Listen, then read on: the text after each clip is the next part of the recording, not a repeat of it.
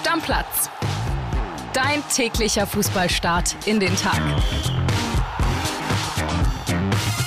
Stammplatzfreunde, da sind wir wieder und ich sitze hier mit einem auf der einen Seite beseelten André Albers, auf der anderen Seite ja sich sorgenden André Albers und er wird uns gleich aufklären, warum das so ist. Grüß dich erstmal, mein Bärchen. Ne? Hi, ja, als ich gestern die, die eine, die, die sorgenvolle Nachricht gehört habe, da dachte ich, mein lieber Mann. Ja, da hat es dich geschüttelt, ne? Ja. Nabi Keita, über den reden wir gleich zu Anfang. Das ist die Hiobsbotschaft der heutigen Folge für alle Werder-Fans, vielleicht auch für viele Bundesliga-Fans, die sich darauf gefreut haben. Am ersten Spieltag Nabi Keita im Werder-Trikot als Champions League-Sieger, als Premier League-Sieger, als Fußballer des Jahres in seinem Heimatland spielen zu sehen. Als ja, Zuschauer, ja, ja jetzt. das wird nichts. Und Michel Schröer, der klärt uns mal auf in einer kurzen Sprachnachricht, woran es bei dem Jungen jetzt hakt. André, du musst jetzt ganz, ganz stark sein. Gestern hattest du ja schon Sorge um das Top-0-Zugang Nabi Keita. Er hatte sich vor dem Testspiel gegen den VfB Oldenburg beim Aufwärmen verletzt, konnte nicht mitwirken. Die Sorge konnte ich dir aber gestern noch etwas nehmen, denn ich habe ihn im Mannschaftsbus getroffen, habe eigentlich auch einen gut gelaunten Nabi Keita gesehen, der mir versicherte, mir geht's gut, ich werde nächstes Testspiel wieder spielen können. Es war eine reine Vorsichtsmaßnahme. Denkste, Nabi Keita wird bis auf weiteres ausfallen, das haben die Untersuchungen gestern ergeben. Er hat eine schwere Adduktorenverletzung. Ganz, ganz bitter für alle Werder-Fans. Ein ganz dicker Dämpfer an der Vorbereitung.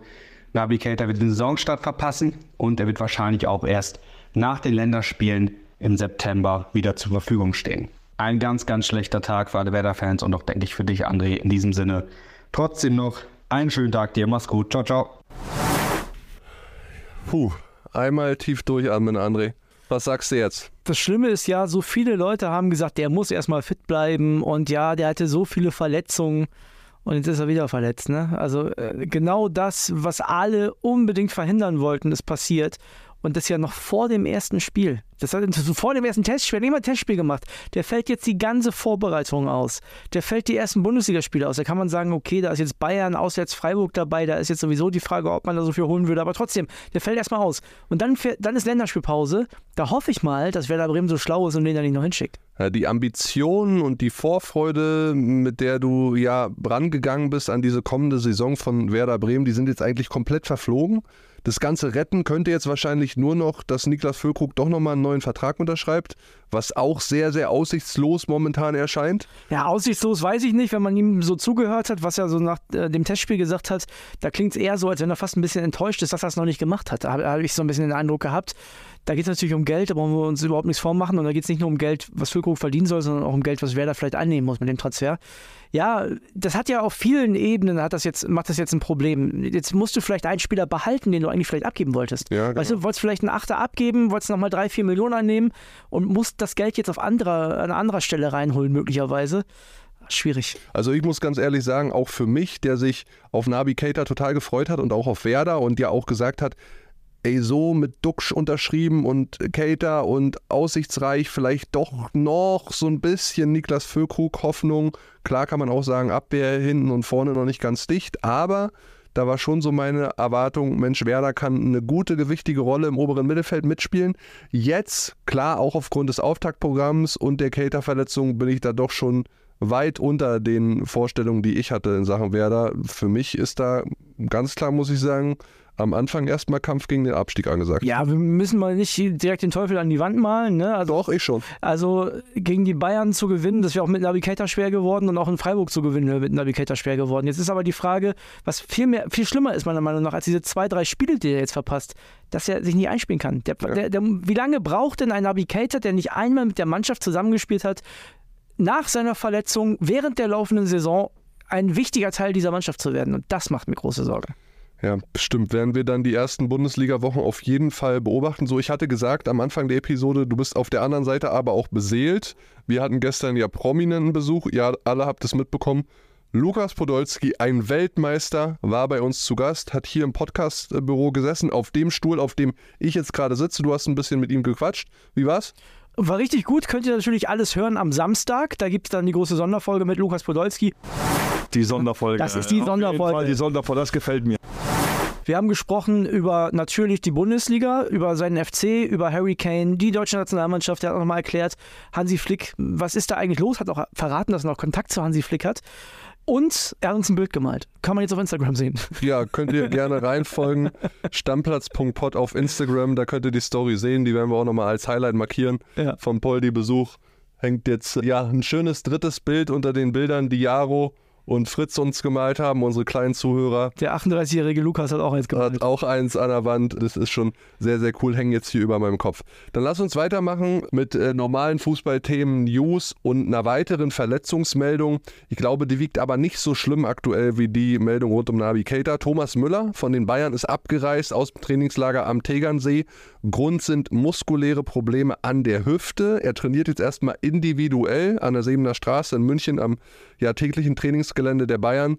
Vier wichtige Tage wird er jetzt verpassen. Die Frage ist, wie viele eigentlich noch? Ich glaube aber, am Ende dieses Trainingslagers kann er vielleicht dann schon wieder, äh, ja, wieder richtig eingreifen in der kommenden Woche. Wundert mich, dass man dann vom Tegernsee-Trainingslager abreisen muss. Weißt du, ich dachte, die wohnen da alle.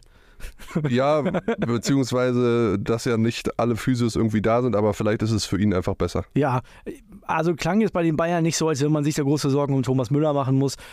Und man muss natürlich noch dazu sagen, der Bayern-Kader, der kann einen Thomas Müller-Ausfall auch erstmal auffangen sonst. Ja, übrigens ein kurzes Update nochmal zu Jan Sommer. Wir hatten ja in der gestrigen Episode gesagt, dass er sich grundsätzlich einig ist mit Inter Mailand. Die haben jetzt auch nochmal anklingen lassen, dass sie auch bereit sind, die Ausstiegsklausel zu ziehen. Rund so 8 Millionen, 8,5 Millionen Euro.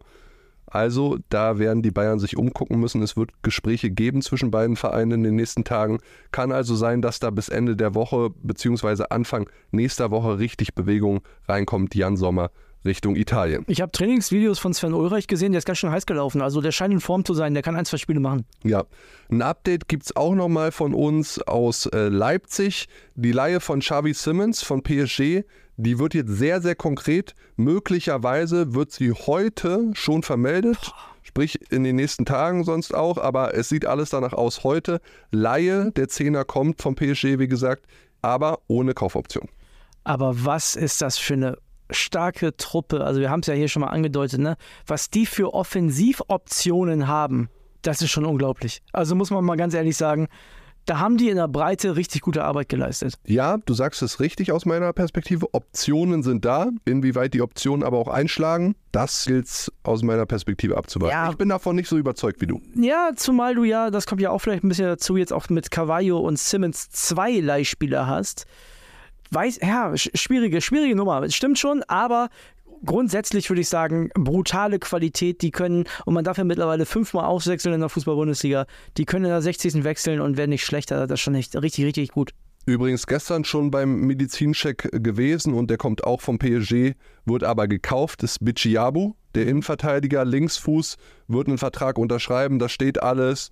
Der Deal mit PSG beläuft sich so auf rund 15 Millionen Euro Ablöse. Wie gesagt, ist schon in Leipzig. Auch da offizielle Kommunikation wird dann in den nächsten Tagen spätestens erwartet. Würde mich nicht wundern, wenn wir dann bald was in Sachen Guardiol und Manchester City hören. Auch das und würde auch mich nicht wundern, wenn wir bald was hören in Sachen Marcel Halstenberg und Hannover 96. Oh ja. Die beiden Seiten sind sich ja schon seit Wochen einig. Halstenberg will aus privaten Gründen unbedingt zurück in seine Heimat. Hannover wäre ein Club, bei dem er kicken könnte. Dafür geht er auch dann gerne in die zweite Liga. Wie gesagt, da sind sich äh, alle Seiten einig. RB ist noch so ein bisschen knauserig, was die Ablöse angeht. Eine Million wollen sie ungefähr noch haben für den Spieler. Hannover kann das natürlich und will das natürlich nicht bezahlen. Ich denke aber, wenn jetzt Bicciabu da ist, da haben sie einen Linksfuß, Halzenberg auch Linksfuß. Naja, was heißt- Vielleicht sagen sie dann nochmal, Ja, was heißt natürlich, ne? Also ich finde schon, dass man grundsätzlich eine Million für Halzenberg bezahlen könnte. ja klar. Die, die, das ist wahrscheinlich einfach nicht möglich. Und da werden die aber, glaube ich, schon auch für einen verdienten RB-Spieler eine Lösung finden. der ja aus bekannten privaten Sorgen und Problemen nach Hause möchte, da kann man dann wirklich auch mal vier Augen zudrücken. Ja, denke ich auch. Ne? Dann lass uns kommen zu Hertha BSC. Hannover ist ja schon zweite Liga, Hertha auch in der kommenden Saison. Da wurde gestern ja heiß erwartet von uns Journalisten dieses Statement von Hertha BSC. Was passiert denn jetzt mit Marius Gerdbeck für alle, die es noch nicht mitbekommen haben? Es gab einen körperlichen Zwischenfall in dem Trainingslager in Zell am See von Hertha. Gersbeck hat einem 22-jährigen Einheimischen ja, man kann so sagen, auf die Mappe gegeben. Dem ist ein Zahn rausgeflogen, das Nasenbein ist auch gebrochen. Die Polizei hatte ihn zwischenzeitlich mal abgeholt, den lieben Marius Gersbeck. Er ist dann auch abgereist am Sonntag aus dem Trainingslager. Und in dem offiziellen Statement von Hertha heißt es, ich lese es einmal vor, Zitat, Marius Gersbeck ist gestern, also am Sonntag, aus dem Trainingslager abgereist. Sportliche Leitung und Geschäftsführung werden die Situation nun unter Berücksichtigung der laufenden Ermittlungen gemeinsam intern auswerten. Aufgrund der derzeit laufenden Ermittlungen werden wir uns zu diesem Sachverhalt nicht weiter äußern und bitten um Verständnis. Ja. Eine Suspendierung aktuell. Genau. Was wir natürlich nicht wissen, ist, was ist bei diesem Vorfall passiert, wer hat angefangen, wer ist schuld. Das wissen wir nicht. Wir wissen Genau. nur, dass der Gegner quasi, der andere, Verletzungen hat, schwerere Verletzungen hat. Und ja, ich bin sehr gespannt, was, was da rund um Hertha BSC jetzt passiert.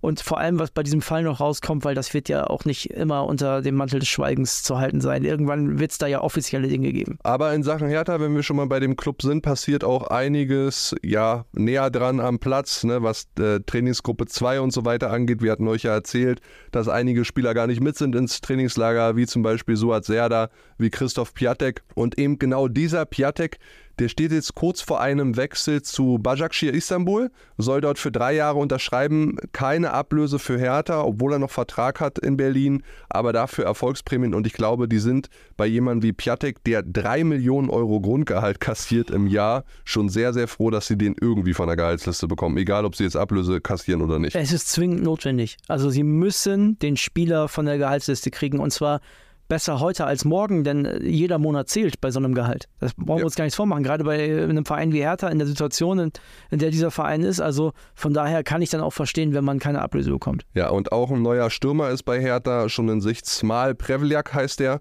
Der soll kommen, hat zuletzt in Eupen in Belgien gespielt, ist ablösefrei. Ein Mittelstürmer, der 10 Scorerpunkte erzielt hat, knapp letzte Saison in Belgien. Der wird kommen. Der soll ihnen dann in der zweiten Liga helfen. Gucken wir uns an. Gucken wir uns an.